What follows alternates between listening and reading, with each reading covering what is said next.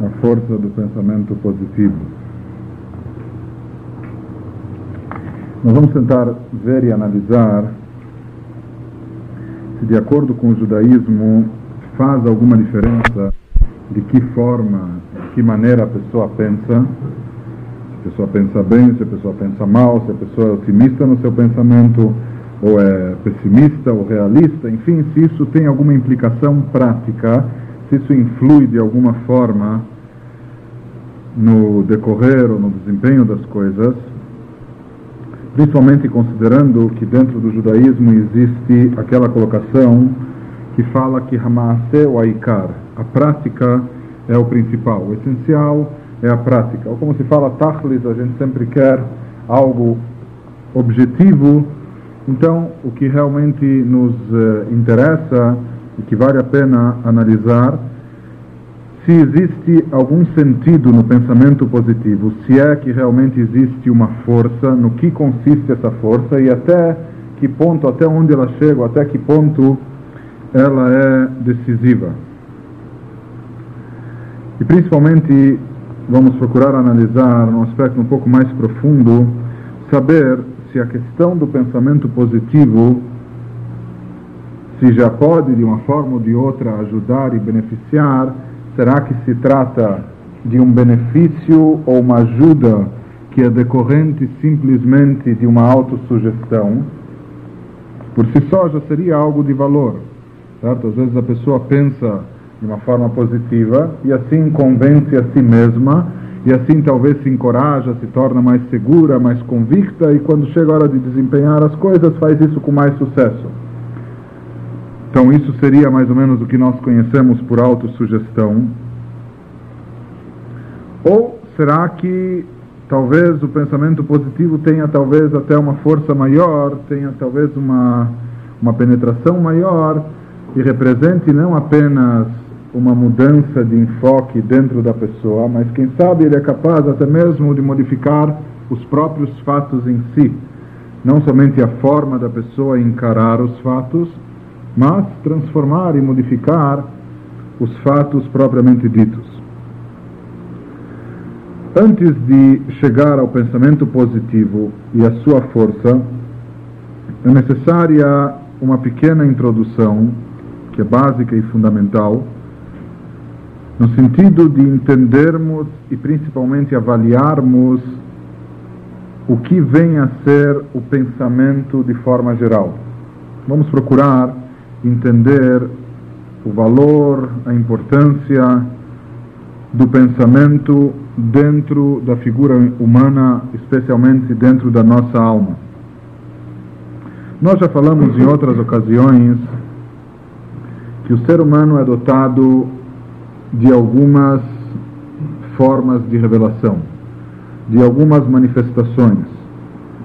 O ser humano exteriora aquilo que está na sua vontade, no seu prazer, no seu intelecto, nas suas emoções, através de três canais. E esses três canais, ou na linguagem mística, na terminologia mística, as três vestimentas, seriam o pensamento, a fala e a ação. Esses três canais são chamados de vestimentas na nossa terminologia, assim como uma pessoa, quando se apresenta em público, uma pessoa quando sai, quando ela se revela, ela se veste, a ponto da vestimenta, inclusive, às vezes chegar a se identificar, não somente no tamanho da pessoa, mas se identificar com a própria pessoa. Muitas vezes Outros que julgam o ser humano apenas de forma superficial acabam julgando ou traçando uma imagem da pessoa a partir da maneira e como ela se veste, como ela se apresenta. Isso é algo interessante, um pouco paradoxal, porque literalmente as roupas encobrem, certo? Mas ao mesmo tempo as roupas servem como veículo de revelação. Quando a pessoa está em casa, ela fica à vontade, ela não está tão preocupada como ela está vestida, ou se, se anda na última moda, ou se está de outra forma. Somente quando a pessoa se revela é que ela recorre às vestimentas. Paralelamente, utilizando esse conceito de vestimentas para entender por que que na terminologia mística ele foi empregado para definir esses canais de comunicação, que seriam pensamento, fala e ação. Esses meios, esses canais, eles têm dois pontos antagônicos. Como tudo em sequência de, do que nós já vimos também em palestras anteriores dentro desse ciclo, por um lado, eles representam uma forma de revelação. Ou seja, a pessoa se manifesta, a pessoa se revela através das suas atitudes. Com as suas ações, a pessoa se comunica, se revela, não apenas a, ao trem, mas ao mundo exterior de forma geral. A pessoa pode lidar, manusear um animal, um objeto, uma criatura, qualquer uma que seja. Através da fala, a pessoa se revela a outros seres humanos a pessoa exterior aquilo que tem dentro de si. E na realidade, mesmo pensamento é uma forma e um canal da pessoa revelar a si mesma aquilo que está na sua mente e aquilo que está no seu sentimento. Pessoa começa a pensar, refletir, meditar, então tudo aquilo que é a sua razão de ser, aquilo que está na sua mente ou aquilo que está na sua intimidade, no seu sentimento, vai surgindo à tona, vai tomando corpo através do pensamento. Então, são meios de revelação, pensamento, fala e ação. Mas ao mesmo tempo, eles encobrem também. Uma pessoa pode agir, mas nós já vimos e falamos diversas vezes, uma pessoa pode agir de uma forma, mas ele é outra pessoa. A pessoa pode estar agindo mal, mas no íntimo é uma pessoa boa. Por motivos circunstanciais, ela está agindo assim. Uma pessoa pode falar algo, mas pensar diferente ou sentir diferente. E mais do que isso, se fala inclusive que o verdadeiro íntimo, os verdadeiros sentimentos, ou às vezes mesmo uma ideia preconcebida no intelecto da pessoa, nós não somos capazes de expressar verbalmente, através de palavras. Por quê? Porque as palavras limitam. Então, todo o nosso eh, sentimento não é capaz de ser manifestado através de palavras. Mais do que isso, às vezes mesmo no pensamento, quando uma pessoa tem algum choque a nível emocional, isso mexe com a pessoa de tal forma que age muito mais rápido, muito mais depressa do que a sua própria capacidade de pensar. Nós já pensamos muito mais depressa do que falamos, só que a nossa essência, a nossa alma, ela age mais depressa ainda. O, o próprio pensamento às vezes ele não é capaz de conter tudo aquilo que a pessoa está sentindo, tudo aquilo que a pessoa está imaginando e assim por diante. Então existe esse aspecto que essas vestimentas também encobrem. Porém, existe uma diferença básica entre o pensamento em relação à fala e ação. Às vezes nós agimos, às vezes estamos atuando, somos ativos e às vezes somos passivos. Sobre a fala, o rei Salomão já disse: Et ledaber ve et lachshot mi ledaber. Existem momentos de falar, existem momentos de silenciar, de calar. Não é sempre que estamos falando. Então, existem interrupções tanto no campo da ação, como também no campo da fala. O pensamento aqui é diferente. O pensamento não cessa. O pensamento não se interrompe na linguagem dos nossos livros, Machshavah Meshotetet Tamid. O pensamento está sempre vagando, está sempre presente, está sempre em atividade. E no fundo, na verdade, até mesmo durante o sono, o pensamento também não se interrompe. Pode ser que as faculdades mentais se modifiquem durante o sono, ou seja, que nós estamos num estado talvez não tão lúcido, consciente, onde o nosso raciocínio lógico se faz presente, mas em substituição vem o poder da fantasia, da imaginação, que também alimenta o nosso pensamento. E daí os sonhos, etc. O pensamento não para. O pensamento não cessa. Não é possível parar de pensar. Existem até técnicas de concentração, técnicas de meditação, onde pessoas se treinam, às vezes durante anos e às vezes durante uma vida inteira, no sentido de dominar e controlar o seu pensamento existem as chamadas mantras, a pessoa concentra ou fixa o seu pensamento num determinado tema, num determinado assunto, numa determinada palavra ou expressão, tentando excluir todo outro tipo de pensamento.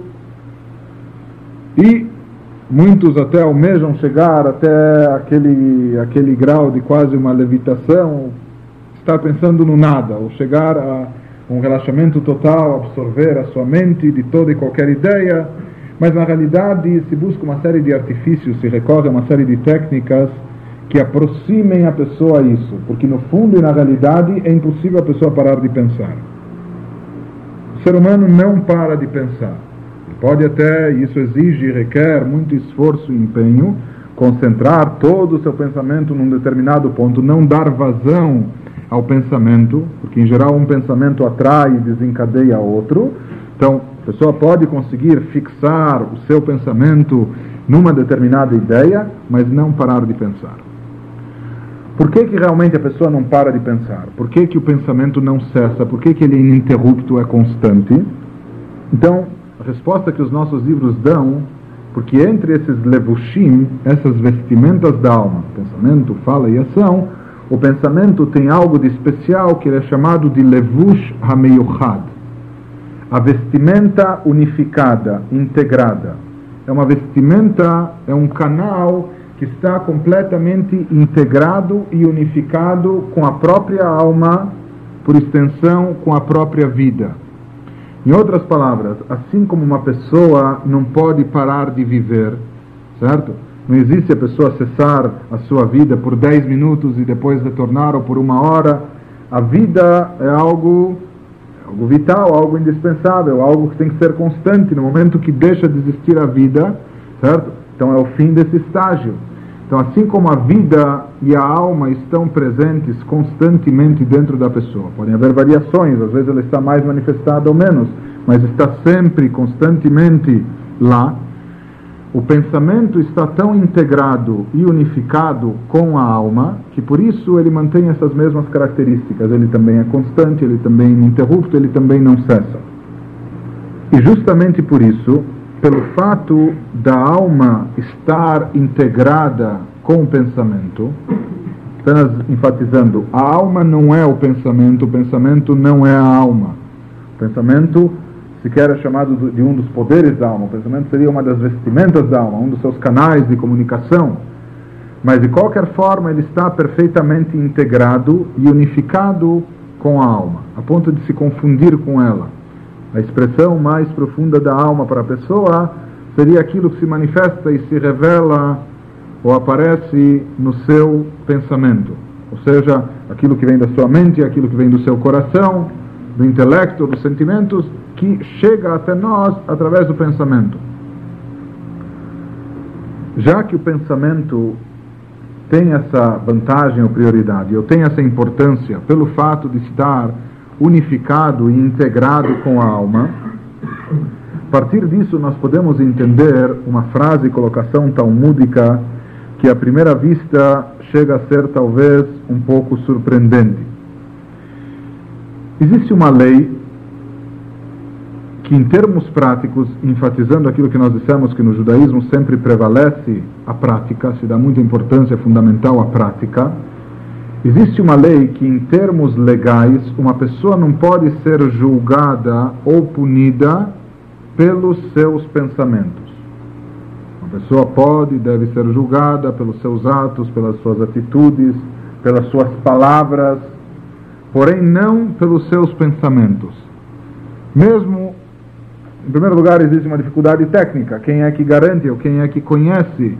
Ainda carecemos dessa máquina de. Podemos ter até detector de mentiras, outras coisas mais, mas uma máquina de ler pensamentos nós ainda não dispomos. Não é? Então, primeiro existe essa dificuldade técnica. Como se poderia julgar alguém por um pensamento mau ou ruim? Quem é capaz de ler os pensamentos? Mas até mesmo se a pessoa vem e ela própria admite e confessa: olha, eu pensei mal ou eu tive um pensamento, naquela hora passou pela minha mente um pensamento, uma ideia que você, sei lá, ele roubou tantas pragas no pensamento. A própria pessoa admite e confessa. Ela se apresenta no tribunal, ela quer se penitenciar, etc. De acordo com a lei, ninguém é julgado ou punido por um mau pensamento. Mais do que isso, os nossos sábios dizem: se uma pessoa isso nós estávamos falando até agora de um julgamento, vamos dizer, em termos uh, ou em níveis de seres humanos, aqui embaixo. A pessoa, tudo bem, ela não, não, assume culpa pelo seu pensamento perante outras criaturas, perante os homens, mas perante Deus, que sim conhece os pensamentos, que sim sabe o que vai na nossa mente. Então se diz que mesmo em relação a Deus, se uma pessoa pensou em fazer algo ruim, ela pensou, quis, planejou, mas chegou a hora, inclusive queria fazer, chegou a hora, aconteceu algum imprevisto, encontrou com alguém ou teve um contratempo e não conseguiu fazer aquilo de ruim que pretendia. Então está escrito que mesmo pelo tribunal celestial, mesmo por Deus, essa pessoa não é punida. O fato dela ter pensado em agir mal, ela queria agir mal, mas não conseguiu levar a cabo o seu pensamento, então apenas pelo pensamento essa pessoa não vai ser punida. Apesar de tudo isso, diz o Talmud,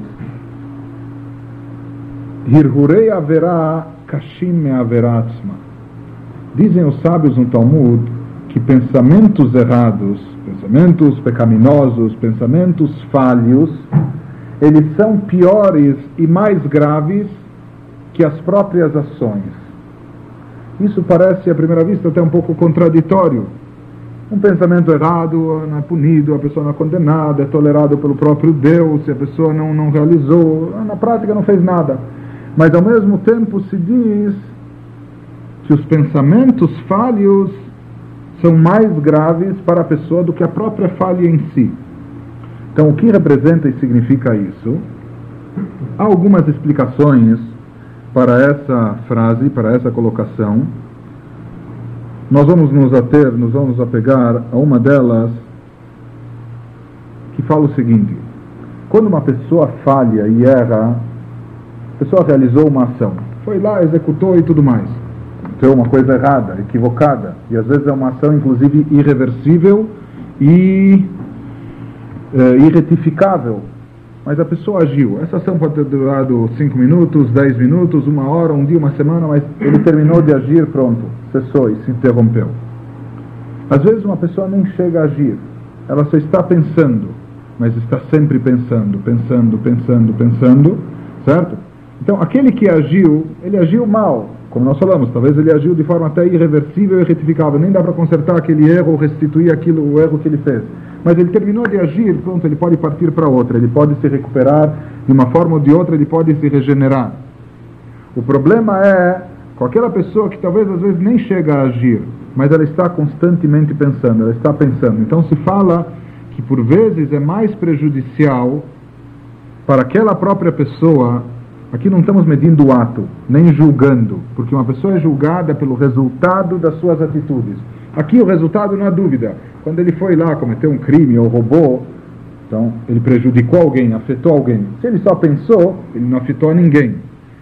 Não afetou a ninguém com uma exceção: a ele mesmo, a si próprio. Com ações, a pessoa fere e atinge a outros. Com pensamento, nós vamos ver se ele pode ferir ou atingir a outros, isso é um outro assunto. Mas de qualquer forma, com ações ele fere a outros, com pensamento teoricamente não, por isso ele não é punido. Mas a ação em relação a si próprio, se a pessoa fez uma ação errada, por mais que ele prejudicou o outro, ele terminou essa ação, ele pode se recuperar, ele está livre daquilo, ele pode se libertar daquilo, daquele mal. Porém, enquanto ele está pensando, por mais que não agiu, não realizou nada, mas enquanto ele está obcecado ou pensando constantemente em algo mal e ruim para ele, isso é prejudicial. E é mais prejudicial, do que a própria ação. Que isso é demorado, isso leva mais tempo, às vezes a pessoa imagina que não está fazendo nada de errado, porque não está fazendo, mas a pessoa se obceca com aquilo e aquilo acaba se tornando algo muito negativo. E mais do que isso, pelo fato do pensamento representar o que há de mais elevado dentro do reino das criaturas, Interessante até que nós temos, eh, nós já falamos em animais que têm instintos, etc., mas que não são dotados de intelecto, nós sabemos de animais ou aves que são capazes até de falar algumas palavras, certo? Mas pensamento é aquilo que existe de mais elevado, aquilo que caracteriza o ser humano, aquilo que há de mais especial. Por isso os nossos sábios dizem, quando alguém atua e age mal, agiu mal, aqueles que se lembram daquilo que nós falamos, da, na semana passada sobre o fabricante de, de sapatos, né? a diferença entre a pessoa ter as mãos, os pés nos sapatos ou colocar a cabeça no sapato. Hã? Então o que, que ocorre? No momento que uma pessoa age mal, ela agiu mal, e o seu ato pode ter prejudicado outros e etc. e tudo mais, mas ele agiu, ele agiu com suas mãos, ele agiu com a parte exterior do seu ser. Ele começou, cometeu uma ação. É claro que isso foi premeditado, etc., mas o que esteve envolvido aqui era mais a sua parte exterior. O que já não ocorre quando a pessoa está pensando mal. Quando a pessoa está pensando mal, ela está se utilizando daquilo que é o poder supremo que foi dotado o ser humano, que é o poder do pensamento, a coisa mais elevada que existe dentro do ser humano, aquilo que distingue o ser humano de todas as outras criaturas e seres, e aquilo que é a dádiva maior, que seria o pensamento, a pessoa está sujando, a pessoa está afetando, a pessoa está prejudicando. Portanto, o prejuízo que existe com o pensamento mal, nesse aspecto para a pessoa, é maior do que o que aquele que decorre da própria ação. Isso seria a explicação. Por um lado, não se castiga, não se pune apenas pelo pensamento, como falamos, mas para a própria pessoa, já que o pensamento é tão essencial e tão importante, ele tem uma influência determinante naquilo que vai ser a própria pessoa. Por isso, inclusive, eh, nós encontramos entre os nossos sábios, existem duas colocações muito interessantes. Eles falam existem duas formas negativas da pessoa entreter a sua mente. Existe aquele, por exemplo, que simplesmente fica falando de futilidades ou de tolices ou pensando em coisas tolas que não levam a nada, enfim, coisas vagas ou, eh, enfim, uma série de coisas, né? Que hoje estão nós estamos repletos aí por trás de nós, em volta de nós.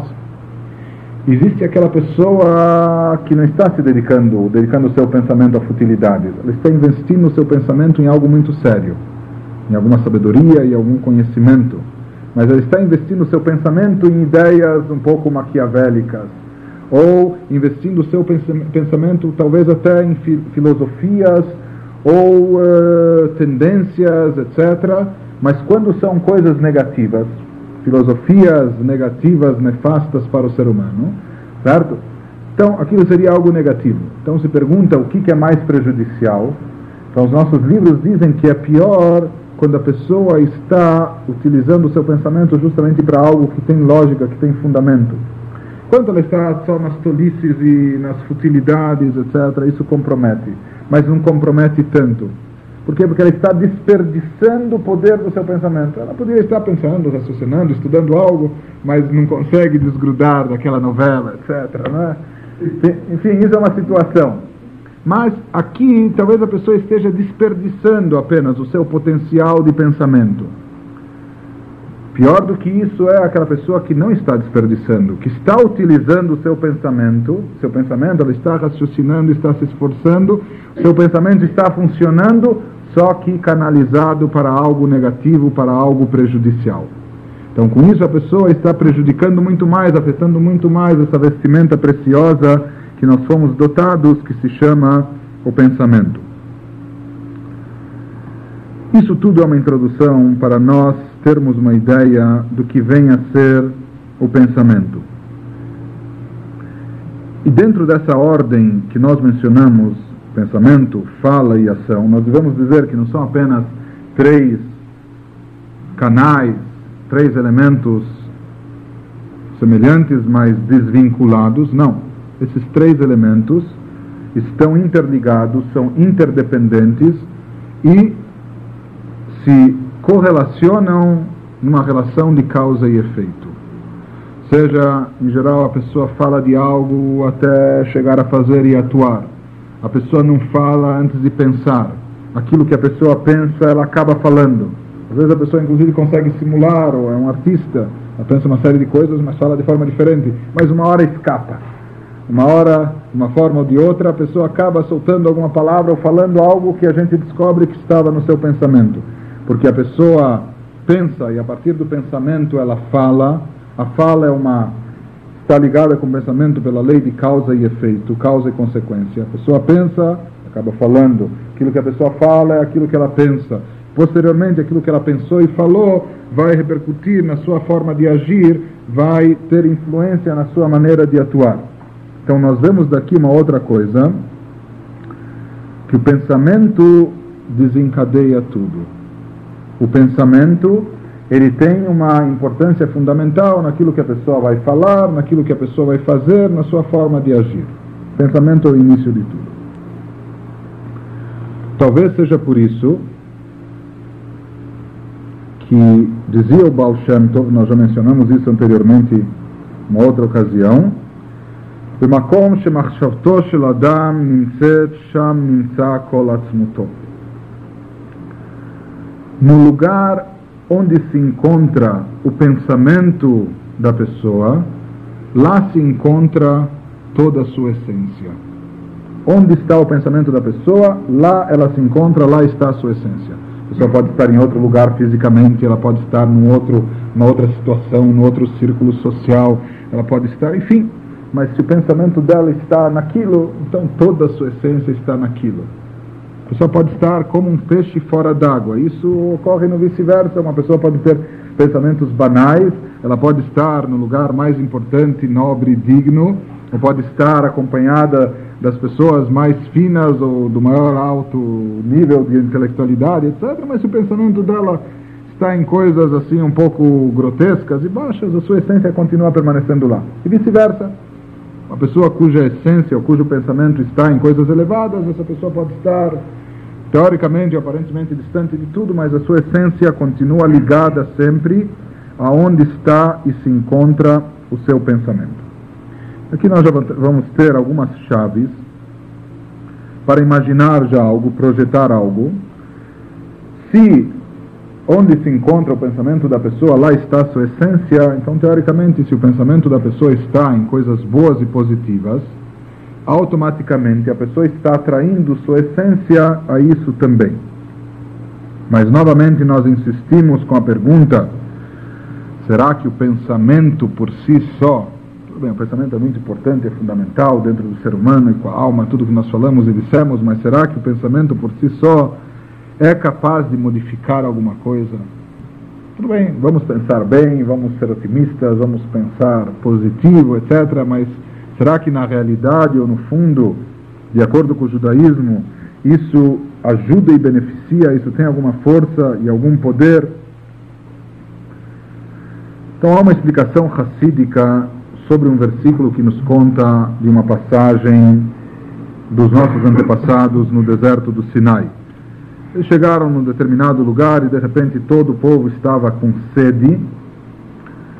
E no final acaba surgindo, em geral não é, não é necessário faltar muita coisa para as pessoas começarem a reclamar, principalmente quando falta algo vital como água, a gente já pode imaginar as queixas lá de centenas de milhares de pessoas ou até milhões reclamando com Moshe e enfim, né, dando, fazendo o contrário de um Misheberach, lá poucas bênçãos e já estavam blasfemeando até não só Moshe, mas o que havia em cima, então estava revoltadíssimo. No fim acaba surgindo água em algum lugar, milagrosamente, mas quando eles se abaixam para beber, não conseguem beber. Inclusive dão um nome a esse lugar de Mará. Mará em hebraico vem da palavra mar, mar significa, eh, significa amargo. Então diz o passo, diz o versículo na Torá, Velo yachlu lishtot maim mimara kimarim hem. Elas, as pessoas, não puderam beber água nesse lugar chamado Mará, porque elas estavam amargas. Então, literalmente, quando se lê o versículo se interpreta ao pé da letra, e assim é o sentido literal, se diz que as pessoas não conseguiram beber água, por quê? Porque a água estava amarga. O versículo diz, e elas não conseguiram, não conseguiram beber água porque elas estavam amargas. Mas na realidade, vem os mestres racídicos e nos ensinam e nos dizem, não conseguiram beber água porque elas, não as águas, porque elas, as pessoas, estavam amargas, as pessoas estavam amarguradas, elas estavam pensando mal, elas estavam inclinadas e predispostas a achar que estava tudo errado. Por isso, realmente, quando se abaixaram e começaram, começaram a beber a água, acharam a água amarga.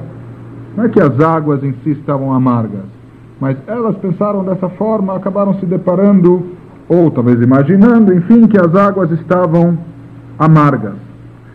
Esse é um exemplo do pensamento influindo sobre a pessoa. Apesar que aqui nós ainda podemos imaginar que toda influência do pensamento ainda seja um nível de autossugestão. Autossugestão também é algo muito importante e válido. Ponto de haver livros inteiros explicando essas técnicas. Existem pessoas que todo dia ao acordarem saem de casa antes de repetir umas pelo menos 555 vezes que esse dia vai ser bom e vai dar tudo certo e etc e tudo mais. E daí então se cria coragem para atravessar a soleira da porta, enfim. Isso tem suas vantagens e é benéfico e às vezes dá confiança ou convicção ou segurança à pessoa e naturalmente quando a pessoa está com convicção e segurança ela tem um melhor desempenho, isso não há dúvida, então isso por si só já é válido. Mas nós vamos procurar ir um pouco mais a fundo e longe e demonstrar que de acordo com o judaísmo o pensamento positivo é capaz não só de mudar a pessoa no seu enfoque, na sua visão, e dessa forma, por tabela, ajudar que as coisas ocorram bem ou que elas sejam bem aceitas. De acordo com o judaísmo, o pensamento positivo é capaz não só de mudar a visão das pessoas, é capaz de mudar os fatos em si.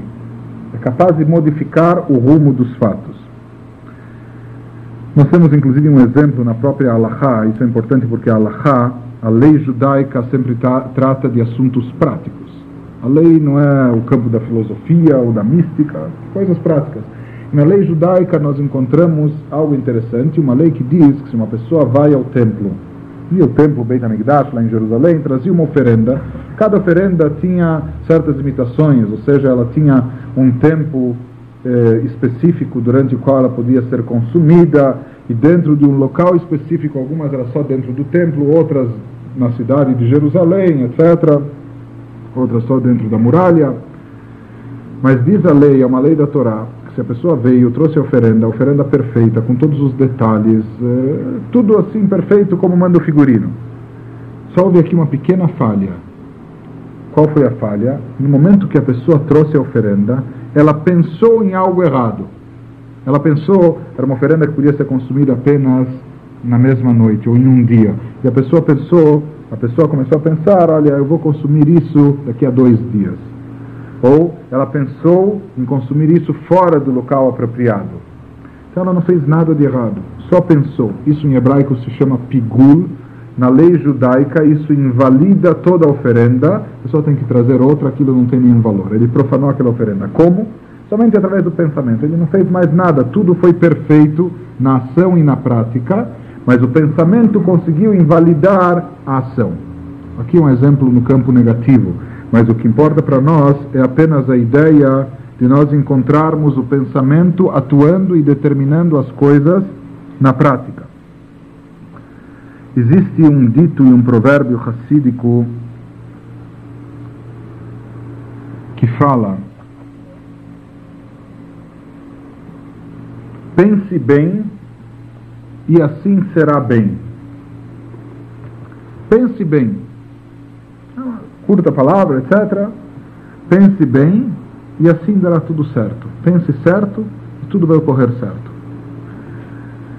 Só que o racidismo, com toda a sua simplicidade, com toda a sua penetração, com toda a sua popularidade, na realidade, aquele que conhece, se aprofunda, estuda um pouco mais, percebe que ele está fundamentado e baseado nos ensinamentos místicos e da Kabbalah, e que as frases não são ditas apenas, ou não são soltas apenas assim, sabe, para nos animar ou levantar a moral. Pense bem, pense certo, vai dar tudo certo.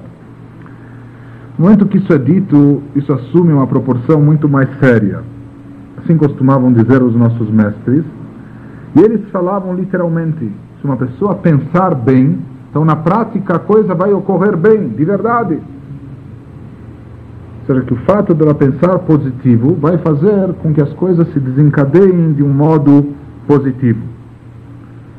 Alguns exemplos ou ideias que reforçam esse conceito Baal Shem Tov, que era o mestre fundador do Hassidismo, explicava uma Mishnah no Pirkei Avot, na ética dos pais.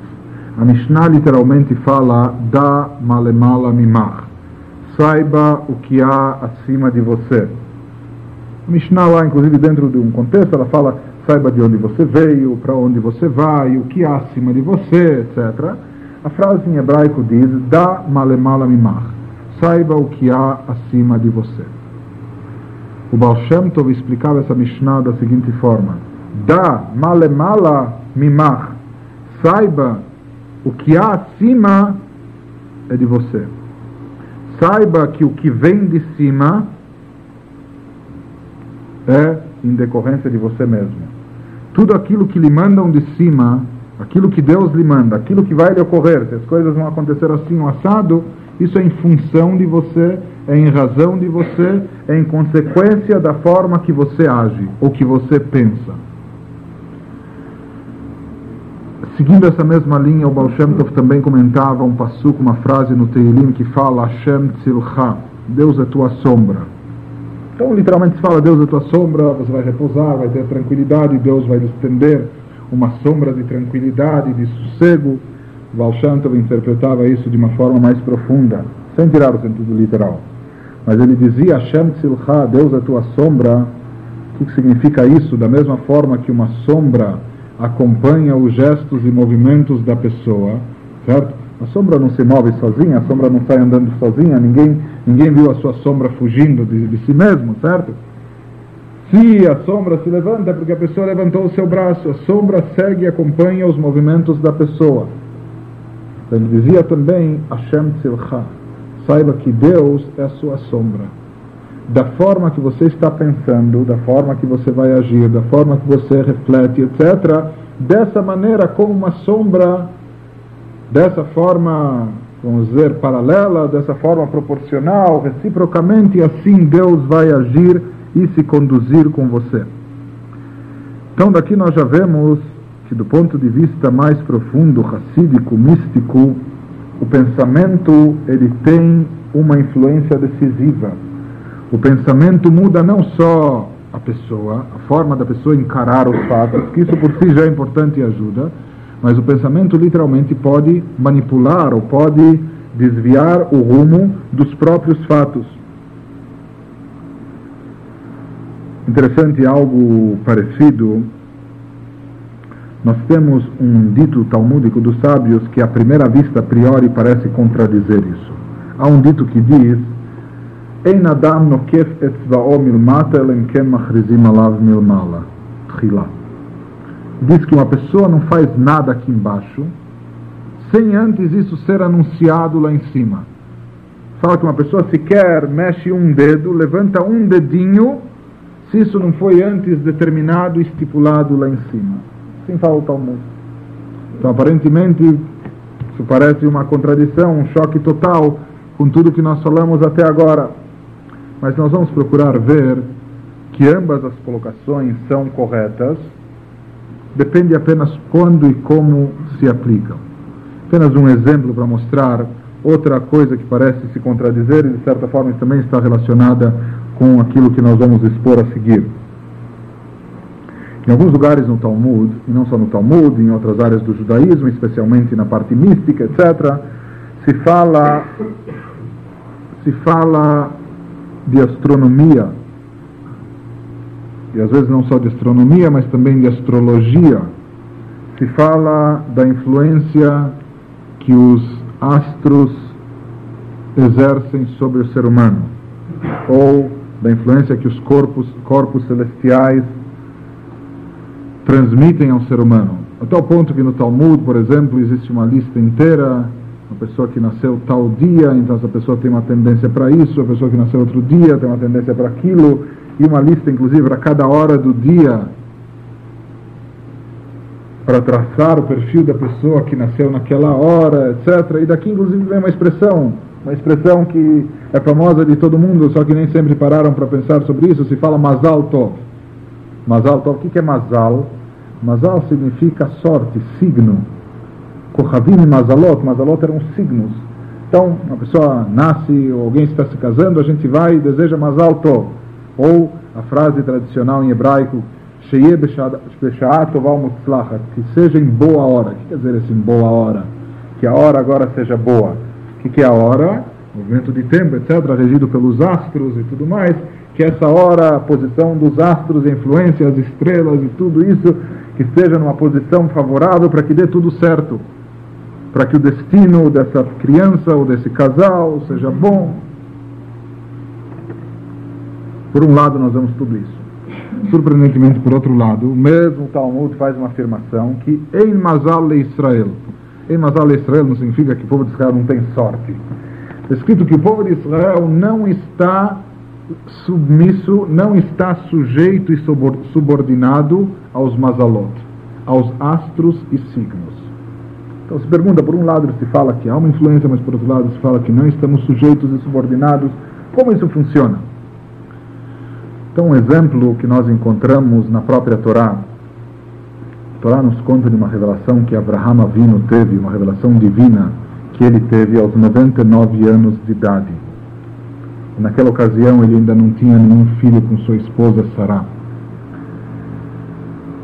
Uma revelação uma série de detalhes, coisas importantes. E num determinado instante, Deus diz a Abraham, apesar que antes se fala que essa revelação ocorreu durante um sono, durante o sonho, Deus diz a Abraham: levante-se, saia e veja as estrelas. Está vendo as estrelas? Assim será a tua descendência. E lá ele dá a notícia que daqui a um ano ele seria pai de um filho junto com Sarai, etc. Então o Midrash comenta sobre isso. O que significou isso? Deus falar para ele: vá, levante-se e veja as estrelas. Então se fala que Abraham era uma pessoa, além de um grande homem de fé, além de uma pessoa crente, era um homem muito inteligente, era um cientista para a sua época. E Abraham era um pesquisador, inclusive, desse fenômeno dos astros e suas influências. Sabia que havia uma influência. E não só ele sabia, todos os povos sabiam. Por isso que os, os povos se curvavam ao sol, à lua, idolatravam os astros. Por quê? Porque viam que uma série de fatores, inclusive coisas vitais para a sobrevivência, a chuva que alimentava o campo, que lhes dava a colheita, que era o seu o pão, não só o ganha-pão, mas era literalmente o pão com que eles se alimentavam, vinha em função de tudo isso. Apenas que Abraham foi capaz de descobrir que acima de tudo isso havia algo, alguém superior, que regia tudo isso. Certo? Mas mesmo assim, Abraham admitia e não contestava a influência decisiva dos astros sobre o destino e a sorte da pessoa.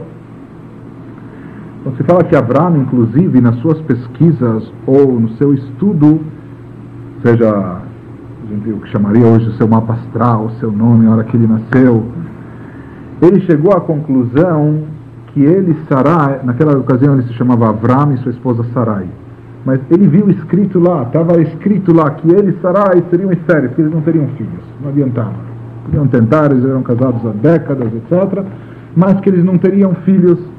Ele já estava até meio resignado com isso, por isso, e a própria Sarai também, ela acabou dando a serva em regime de concubinato para o próprio marido, e ele acabou tendo um filho Ismael, que já não era tão grande coisa, mas ela falou, olha, tomara que esse já seja o meu herdeiro, o que eu vou fazer, né?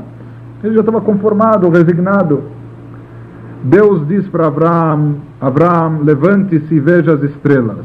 Então explica o Midrash que Deus estava dizendo para Abraão, Abraão, levante-se, você pode estar acima das estrelas. Veja as estrelas de cima para baixo. Saia de todos esses conceitos de astrologia que lhe disseram que você e Sará não poderão conceber uma criança, e eu lhe garanto que vocês irão conceber. Inclusive ele diz que Avram e Sarai não poderão ser pais, mas eu vou modificar o nome de vocês. Você vai se chamar a partir de agora Abraham e ela vai se chamar Sará. Esqueça, apague tudo aquilo que está escrito, que você viu nos astros, encare tudo isso de cima. Vocês vão ver que é possível mudar o destino, é, é possível mudar a, a rota dos fatos, o rumo dos fatos. E assim realmente aconteceu. Então, assim se explica naturalmente existe uma influência dos astros que exerce sobre a pessoa. Porém, a grande chave para entender que aqui não existe nenhuma contradição, entender a conciliação dos fatos, com a frase o En Mazal Israel, que nós não estamos submissos ou sujeitos ao Mazal, existe uma influência. Porém, todo mundo tem que saber, acreditar e estar convicto que esta influência não é determinante que essa influência não é o ponto final. Então, o que isso significa em outras palavras? existe uma influência, isso pode até criar uma tendência. Então isso significa que se a pessoa cruzar os braços, certo? E vamos dizer, alguém nasceu, olha, ele nasceu lá com masal para ser pobre, né? Então ele até já se conformou, se acostumou com a situação, então fala, olha, pobre de mim, tudo mais, e fica parado, aceita o seu masal, abaixa a cabeça, então naturalmente o que, que vai acontecer? Aquele que foi o seu masal vai, vai acontecer e vai durar até o fim da sua vida. Isso enquanto que? Enquanto a pessoa não resolver agir. No momento que a pessoa resolve agir ou reagir, no momento que a pessoa decide se antecipar aos fatos ou se sobrepor a todos esses fatores, uma vez que realmente ela tem força para isso, ela é capaz de inverter, reverter toda a situação. Ela é capaz de mudar todos os fatos. Então, isso que se diz que existe uma influência, existe uma influência, enquanto a pessoa é passiva, permanece passiva. Voltando agora ao nosso assunto, o nosso assunto central, isso também está ligado, mas essencialmente o tema central de hoje, que é o pensamento, a parte do pensamento positivo. Por um lado, nós dissemos, a pessoa não levanta sequer um dedo sem ter sido anunciado lá em cima. Tudo que ocorre se realiza em função do que é estipulado lá em cima. Por outro lado, foi dito que tudo que ocorre vem lá de cima é consequência daquilo que a pessoa pensa e vê aqui embaixo. Deus é a sombra, o que há acima é de você. Você está pensando bem, a coisa vai vir bem. Então aqui se aplica exatamente a mesma coisa. Se a pessoa fica passiva, se a pessoa não exerce o seu direito ou não utiliza o seu pensamento e o seu pensamento positivo, então realmente ela fica entregue à mercê do destino, as coisas vão vir de cima. Porém, aqui a pessoa tem que saber, deve saber que ela tem, é dotada de forças muito grandes. A pessoa não precisa sempre estar na defensiva, a pessoa não precisa sempre estar esperando a ação para saber como reagir. Não, a pessoa pode tomar a dianteira pode se antecipar aos fatos e com isso determinar como sejam esses fatos. A pessoa não precisa apenas reagir, ela pode agir. Ou não só agir, essencialmente aqui ela pode pensar. Se a pessoa começar a exercer a força e o poder do seu pensamento, então ela vai perceber que os fatos vão acontecer ou vão vir e ocorrer. Quanto mais forte, convicto for esse seu pensamento, os fatos vão vir a ocorrer de acordo com isso. Isso é uma das ideias que o Talmud mesmo diz que a Kadosh Baruch Hu, quando uma pessoa tem Machshavah Tová, quando uma pessoa tem um bom pensamento, a Kadosh Baruch Hu metzarfa lemaase. Em contraste com pensamentos ruins, sobre pensamentos bons, o Talmud fala que Deus dá uma grande colher de chá. A pessoa pensou em fazer uma coisa boa. Né? Ele pensou no dia, chegou lá 12 de março, ele pensou que ele vai dar 500 mil para Sedaká. Era um sonho antigo. Mas dois, três dias depois ele foi descobrir que todo o dinheiro dele estava congelado. Ele estava impossibilitado, ele até teve a ideia, ele queria sinceramente, ele teve o um bom pensamento, mas chegou a hora de fazer, ele até queria fazer. Não é que ele voltou atrás, se arrependeu, não. Ele estava simplesmente impossibilitado, certo? Então, nesses casos, nossos sábios dizem, Machshavah Tová, a pessoa teve um pensamento bom, um pensamento positivo, a Kadosh Baruch Hu Deus leva ou considera isso como se ele tivesse feito. A pessoa não chegou a fazer, só pensou em fazer. Mas se ele não fez por algum impedimento, uma coisa assim fora do seu alcance, fora da sua alçada, Deus considera como se ele tivesse feito.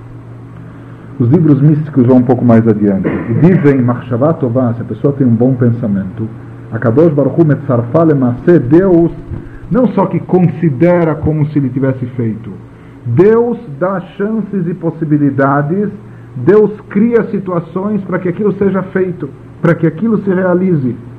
Não só que ele considera, inclusive isso, quem conhece bem o termo hebraico, Metzarfa Lemase, que Deus leva, conduz, junta aquilo com a prática, ele cria um elo, por mais que aquilo começou só com um pensamento positivo, mas no momento que a pessoa tem esse pensamento positivo, então Deus leva e conduz isso eh, à prática.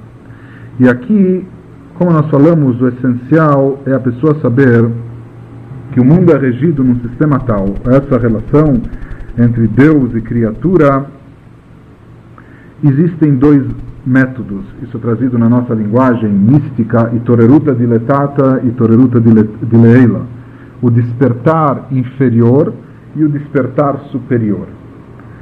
Isso tem muitas implicações, mas em relação ao nosso assunto se fala, às vezes quem toma, quem toma iniciativa é Deus. Não que ele goste sempre de tomar a iniciativa, etc., ou ele queira dominar as situações. Não. Ele toma a iniciativa quando nós não tomamos. Quando nós não tomamos nenhuma iniciativa, quando o ser humano não tem iniciativa própria, então ele toma a iniciativa. Então essa iniciativa vem de acordo com os critérios lá de cima, talvez venha de acordo com os méritos da pessoa, com seu merecimento, por isso nem sempre o resultado pode ser do mais positivo aqui embaixo para a pessoa. Mas, em contrapartida, existe o despertar inferior. Quando aqui embaixo a pessoa se desperta, ela se antecipa, ela pensa de uma determinada maneira, ela concentra o seu pensamento naquilo, ela quer que seja assim, ela e como nós falamos, o pensamento gera, acaba levando a ação. Ela começa a agir nesse sentido em função do seu pensamento, quando há um despertar inferior. Então, isso acaba desencadeando e provocando o despertar superior. E sempre um, é na lei de ação e reação, de causa e efeito, sempre um é proporcional e compatível ao outro. Ou seja, se a pessoa aqui tomou a iniciativa pensando em uma determinada forma, de uma forma positiva, ela acaba atraindo de cima também um fluido positivo, ela acaba atraindo algo que lhe possibilite a realização daquele assunto positivo que ela está pensando, que ela está se concentrando. Isso que se fala, aquilo que o Baal Shem Tov dizia, Saiba, Dash Akol, tudo que existe acima é de você, não só acima de você. Aquilo que vem de cima é de você, desde que você atue, desde que você pense e haja, então de cima as coisas vão vir e acontecer de acordo com isso. Ou isso é a ideia da sombra. Caso você não agir, então realmente qualquer coisa que vai acontecer aqui em cima, vai, eh, aqui embaixo, vai ser determinada lá de cima. Mas tudo isso é relativo tudo isso, como nós falamos, depende de quem se antecipa, de quem procura tomar a iniciativa. E Deus deu esse poder de iniciativa ao ser humano. Por isso, inclusive, se diz, é trazido nos nossos livros, que quanto mais a pessoa pensa de uma forma boa, de uma forma positiva, de uma forma segura, mais ela está protegida, mais ela está imunizada. Os nossos livros dizem inclusive isso é trazido já em livros bem, bem antigos, eles dizem que isso se equipara a um súdito fiel, certo? Que ele demonstra uma total confiança no rei, no seu amo.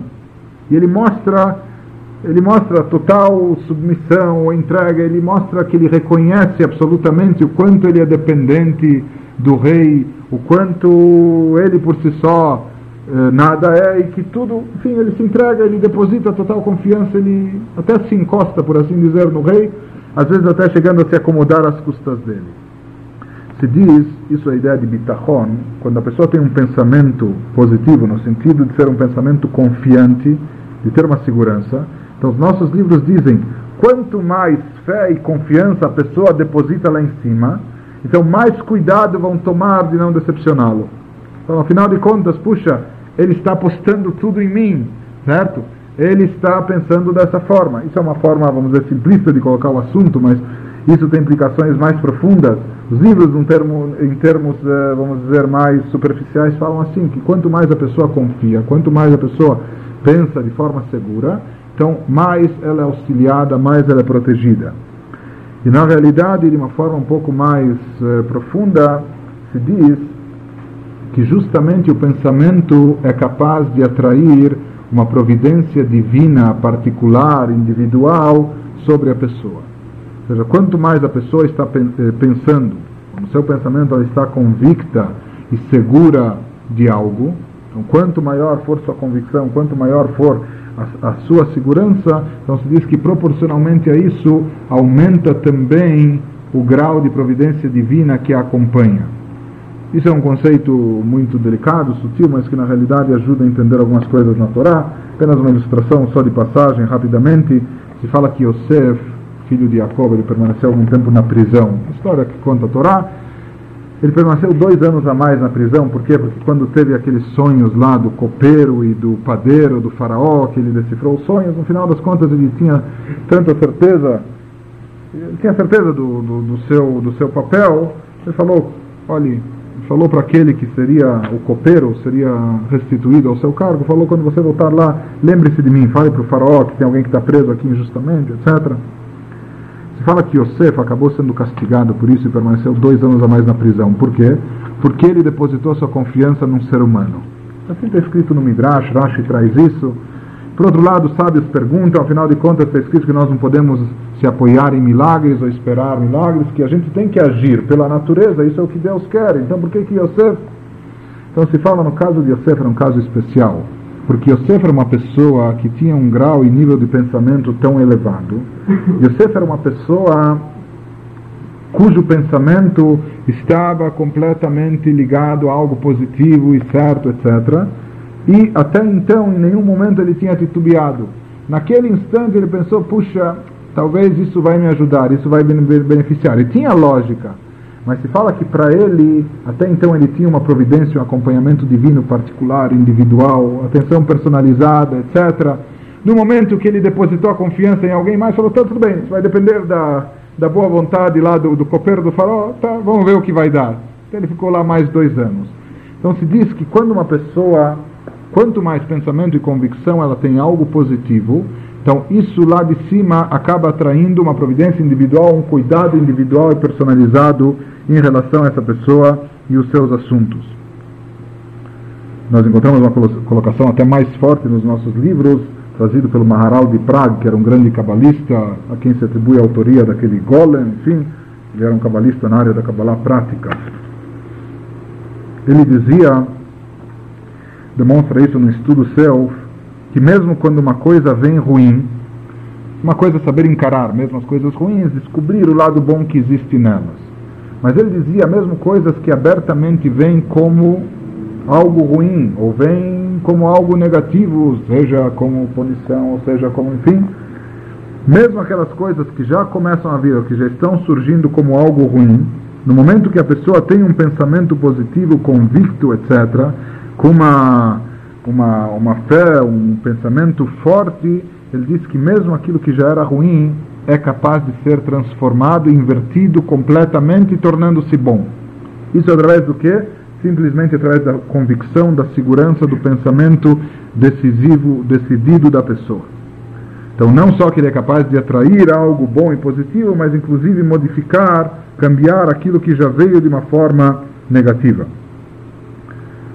Finalmente, isso nos ajuda a entender uma colocação que o Zohar traz. Uma vez que existe esse elo entre Deus e o ser humano, na linguagem do Pasuk Hevel Nachalato, uma corda que está amarrada, quando se mexe a extremidade inferior da corda, se sacode a corda lá em cima e vice-versa.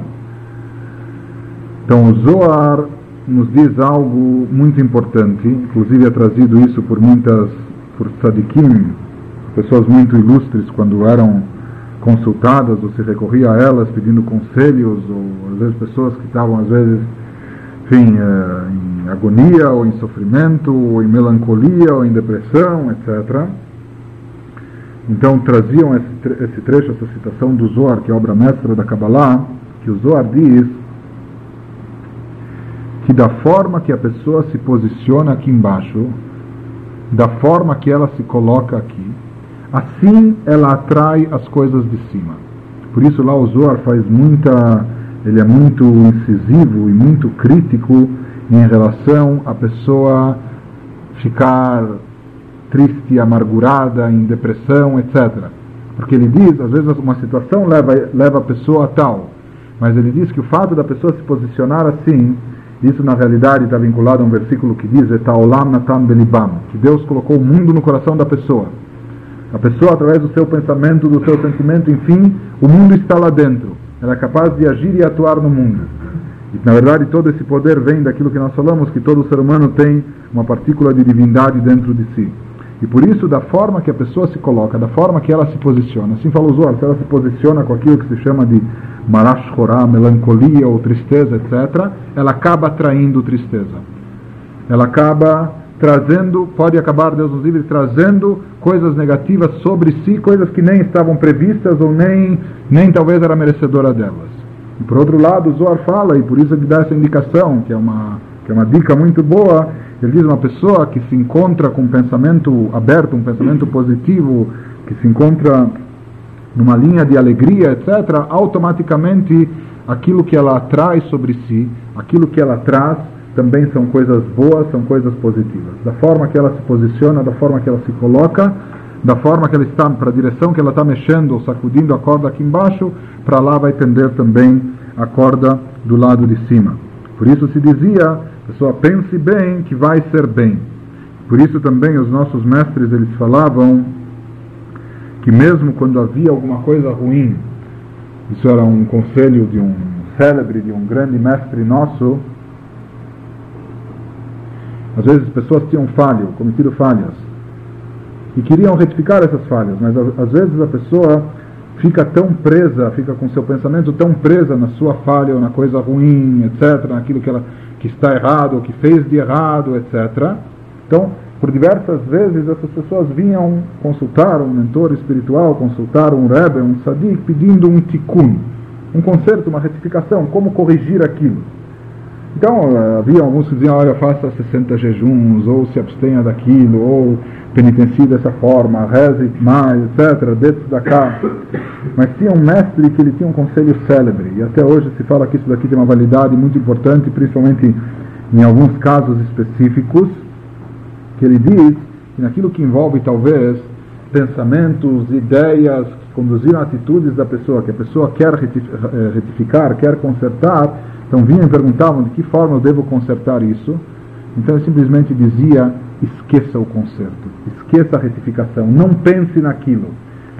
Por quê? Porque às vezes a pessoa pensando simplesmente no que fez de errado, no que estava de errado, naquilo que é negativo, a pessoa está vinculando o seu pensamento a algo negativo. Por mais que aqui a pessoa está intencionada em consertar, em retificar, mas o pensamento dela está preso, está vinculado a algo negativo, e por isso muitas vezes até na ansiedade ou até na obsessão de consertar, de retificar, de mudar, de melhorar, mas no momento que está preso a algo negativo, a pessoa vai falhando e vai se frustrando e vai se decepcionando consigo mesmo cada vez mais, então ele dizia, dava como conselho, pessoa quer consertar, o melhor conserto é ignore. Não pense mais, nem pense como consertar.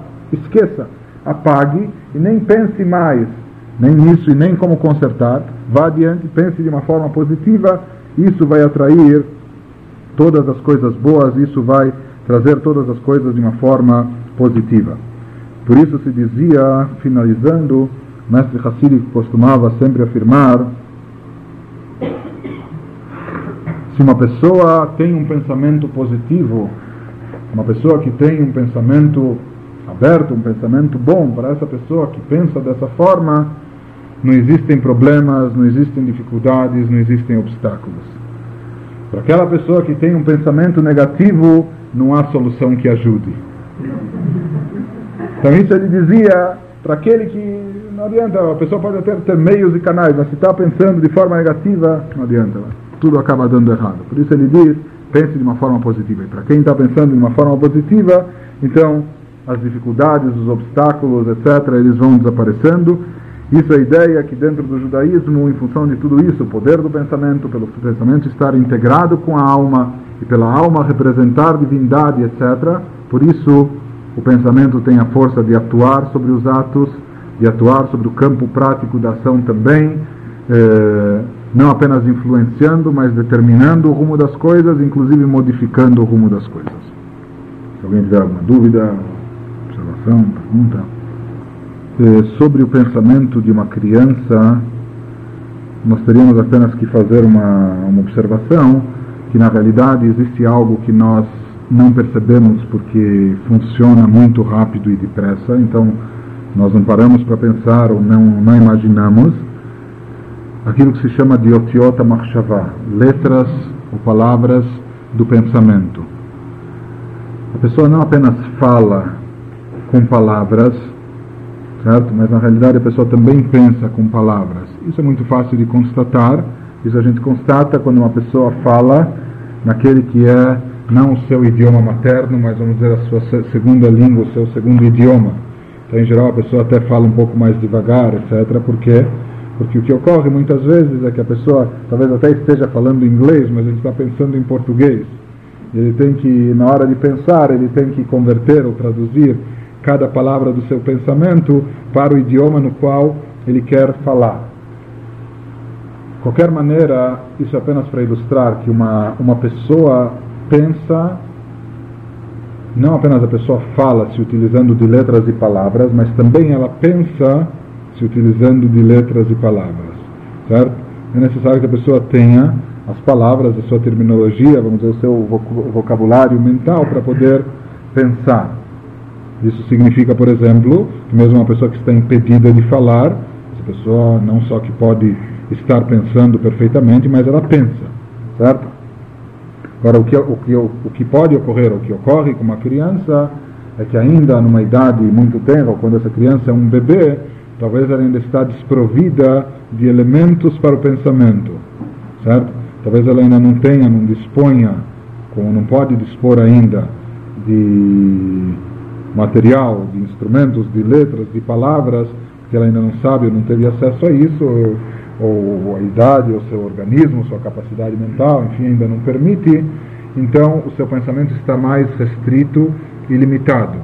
Mas na realidade, esse pensamento já funciona, ele é ativo. Ou seja, a nível de reações, nesse campo, nesse estágio, talvez o campo intelectual ele ainda esteja num nível secundário ou num nível que ainda não se manifesta, mas na dúvida que emoções e sentimentos já se fazem presentes e essas emoções e sentimentos elas fluem ou elas uh, surgem à tona por mais que elas além delas ou antes delas se manifestarem, expressarem, a criança chorando ou rindo para sua mãe, para o seu pai, etc. Mas antes mesmo disso, a criança ela está pensando a sua maneira. Ou seja, talvez ela ainda não tenha todos os elementos, os conceitos, as palavras para pensar e não entende, etc. Mas os seus sentimentos, eles se manifestam e eles surgem até ou se fazem, uh, se fazem presentes até a mente da criança através do seu pensamento. E daí, inclusive, talvez uh, toda a influência daquilo que a pessoa ou daquilo que a criança ou o nenê passou. Uh, teve, obteve em termos de, enfim, uma série de coisas durante a sua infância ou sua, seus primeiros meses de vida, que isso às vezes tem influência ou tem até tem uma influência determinante ou uma influência bem, uh, bem forte pelo resto da, da sua existência. Então, algum pensamento em algum nível existe. Talvez não seja exatamente o pensamento que nós que nós estamos habituados, que nós vemos, né? um pensamento ainda desprovido de, de letras, de palavras, de conceitos, mas esse pensamento também existe. Então é claro, talvez nesse nível, não há dúvida que não só uma criança, mas mesmo um jovem, às vezes até um adulto, ele ainda não sabe da força do pensamento, ainda não sabe é, dirigir ou canalizar seu pensamento. Então, para a pessoa pensar e pensar positivamente, talvez isso leve um pouco mais de tempo, até o momento que ela se integre e saiba dominar o pensamento. Ou seja, assim como uma criança, ela pode, por exemplo, uma criança ela tem os membros normais, ela tem pernas, mas ela ainda não caminha. Não é? No momento que ela souber utilizar esses órgãos, então ela vai caminhar. Da mesma forma, ela tem o poder do pensamento, que talvez ainda ela não utiliza, ou ela ainda não sabe utilizar até o fim, mas o pensamento está presente. Em um determinado instante, conforme a pessoa vai se familiarizando, se habituando, sabendo utilizar essa força, então ela também vai influenciar para cá ou para lá, se esse pensamento vai ser um pensamento bom, um pensamento positivo ou não.